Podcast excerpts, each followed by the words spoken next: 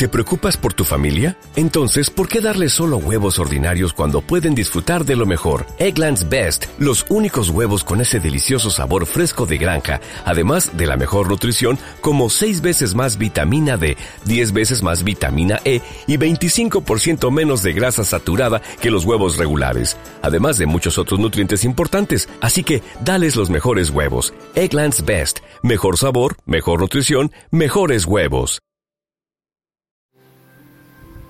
Linda familia, muy buenas tardes, que el Señor te bendiga, que Él te llene de mucha paz. Eh, le pido a Él que te ayude, que te dé mucha sabiduría y santidad para descubrirlo en cada momento, para vivirle, para no alejarte de Él. Tenemos la costumbre de estar lejos del Señor. La plenitud se encuentra cuando hacemos conciencia de su presencia siempre, en cada momento. Yo bien, muy contento, hice aseo en casa, hice algunas cosas, almorcé cebolla con tomate cocinado un pedazo de pollo con mostaza. Hay un poquitito de queso. Muy bien, todo excelente. Espero que también tú estés disfrutando. Un saludo a toda la familia en el mundo, de manera especial. Estoy orando por la familia Osana en Toronto. Ya están iniciando el cristificarme 24/7. Dios les bendiga. Para esto necesitamos tomar determinaciones. Una determinación por Jesucristo, por buscar la plenitud, más allá del éxito, la plenitud que es Cristo quiero invitarte a, profundizar en el Evangelio. ¿A qué se parece esta generación? A unos niños que tocan música de baile pero no bailan. Nadie baila. O tocan música fúnebre pero nadie llora. Aprender a gozarse en el Señor. La pregunta es esa. ¿Has aprendido tú a gozarte en el Señor? Mira, el Salmo 34, del versículo 9 al 10, dice así gusten y vean qué bueno es el Señor. Dichosa la persona que se refugia en Él. Respeten al Señor todos sus devotos, que nada les falta a quienes lo respetan. Los ricos se arruinan y pasan hambre, pero los que buscan al Señor no les falta nada. Ahí te comparto. Vivir en gozo, vivir en alegría, aún en los momentos difíciles. La palabra del Señor está llena de versículos que nos exhortan a que disfrutemos de nuestra relación con el Señor. Nuestro Dios eh, creó todo el mundo. Él que es dueño de todo, el universo, quiere que hallemos placer en nuestra comunión con Él. Su palabra nos dice que Él nos da todas las cosas en abundancia para que las disfrutemos. En 1 Timoteo 6:17. Pero la cosa más importante que Dios nos ha dado para que disfrutemos es Él mismo. Estamos llamados a encontrar satisfacción en nuestra relación con Él. El salmista declara, me mostrarás la senda de la vida en tu presencia. En, perdón, en tu presencia hay plenitud de gozo, delicias de tu diestra para siempre, dice el Salmo 16, en el verso 11. Lo más importante para llegar a tener una íntima relación con Dios es la seguridad de que Él nos acepta tal y como somos. Él conoce todos nuestros defectos, nuestras debilidades. Sin embargo, cuando recibimos al Señor, a Cristo como nuestro Salvador, somos adoptados como sus hijos, como sus hijas. Galatas 4:5 dice, así que ya no eres esclavo, sino hijo, y si hijo también heredero de Dios por medio de Cristo. Es decir, Ahora tenemos el enorme privilegio de acercarnos al Dios del universo como sus hijos que somos y disfrutar de su santa presencia. La pregunta es, familia, a ti te pregunto, ¿estás tú experimentando el gozo y la libertad que surgen de saber que Dios te acepta y te ama incondicionalmente? Si no es así, considera los siguientes factores que pueden estar impidiendo que disfrutes de ese gozo. Primero es el pecado. El pecado nos separa de Dios, mm, eh, aunque Él sigue ahí siempre en nuestro corazón, pero el pecado nos va eh, separando nuestro corazón de eh, la conciencia de su presencia. Por lo tanto, nos impide disfrutar de esa presencia. Pero la palabra dice en 1 Juan 1.9 que si confesamos nuestros pecados, Él es fiel y justo para perdonar nuestros pecados y limpiarnos de toda maldad. Si hay algún pecado que no has confesado, del cual no has pedido perdón, no te has arrepentido, pues confiésalo.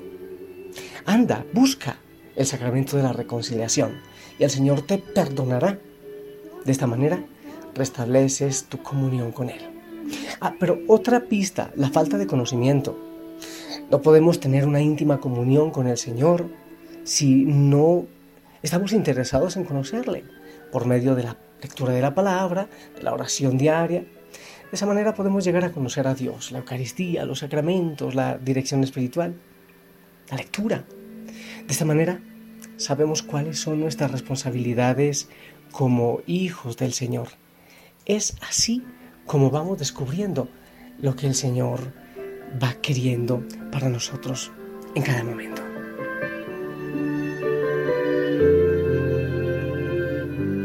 Familia, solo con la oración, solo en la palabra, solo con las maneras que Él nos pone para encontrarle, podemos descubrir qué es lo que Él está esperando de nosotros. Él tiene un sueño para nosotros. Lo que debemos hacer entonces es primero pedir perdón, segundo buscarle en la oración, en los sacramentos. Pero hay una tercera pista que nos aleja del gozo de Dios. La palabra habla como el temor de Dios. El enemigo quiere que le tengamos miedo a Dios para que vacilemos en nuestra relación con Él. Pero no debemos temer a nuestro Padre Celestial, porque Él nos ama incondicionalmente, de tal manera que dio a su único Hijo por Salvador de la condenación eterna, para salvarnos precisamente. Este salmo que estamos reflexionando nos dice que tenemos al Señor, pero esto significa que debemos honrarlo, que debemos adorarlo con reverencia como aquel que nos rescató, que nos incorporó a la familia, a su familia y que tiene nuestro futuro asegurado en sus manos. La falta de fe también nos aleja del gozo. La palabra dice, sin fe es imposible agradar a Dios. Hebreos 11.6. Es decir, no podemos tener una buena relación con el Señor si no tenemos fe. En 1 Romanos 10.17 dice, así que la fe es por el oír y el oír por la palabra de Dios. Hay que leer la palabra, que es la Biblia, la palabra de Dios, es la carta de amor que nos dice cada día. Hay que orar pidiendo al Señor que aumente nuestra fe y que nos dé también capacidad de contemplación, de discernimiento, de reflexión, para entender su palabra, que sea un don de Él. Yo te invito a que medites estos, estas pistas que te he dicho para que vivamos en gozo, en alegría, en la alegría de Cristo, del Señor. Y que le digamos en cada momento yo te amo. Él te dice, no sé si tienes el tono de presencia, cada hora Él te dice, mira, te amo, vuelve a mí. Respóndele tú también, yo te amo Jesús. Existe palabra que pueda expresar lo que siento. Tan grande es este sentimiento que sobrepasa mi razón. Llegaste a mi vida cuando más te necesitaba. Mi alma gritos te llamaba y tú escuchaste mi clamor.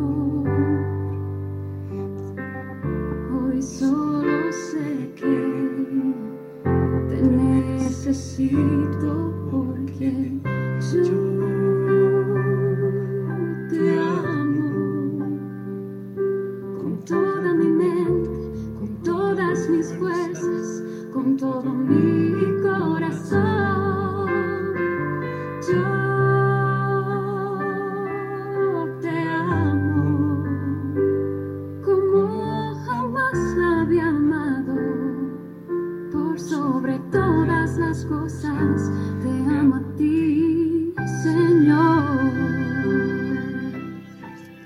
Yo del Señor. Hmm. ¿Sabes? Esa es la clave de la plenitud. Enamorarse. Decirle cada rato yo te amo, pero de corazón.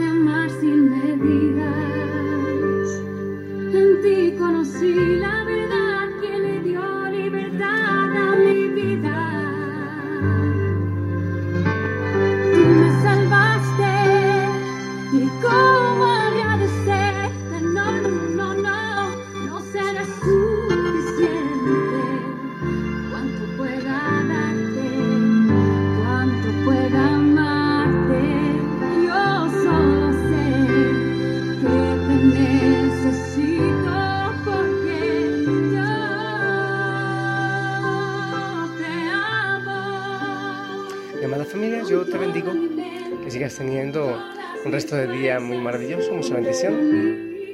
No te olvides de orar, no te olvides de estar en contacto con Él, porque dice Él, sin mí nada pueden hacer. La vida se vuelve vacía sin ese amor. Que llene tu corazón y que, sabes, que te dé mucha sed, mucha hambre de Él. Que le busques desesperadamente. Porque solo Él puede darnos la respuesta a ese vacío. En tu corazón hay un vacío que tiene el tamaño de Cristo. Yo te bendigo, que el Señor te acompañe en el nombre del Padre, del Hijo y del Espíritu Santo. Amén. Que la Madre María también te cubra con su precioso manto. Y si lo permite, nos escuchamos en la noche. Pero gózate. Ponte el uniforme, una sonrisa es el uniforme.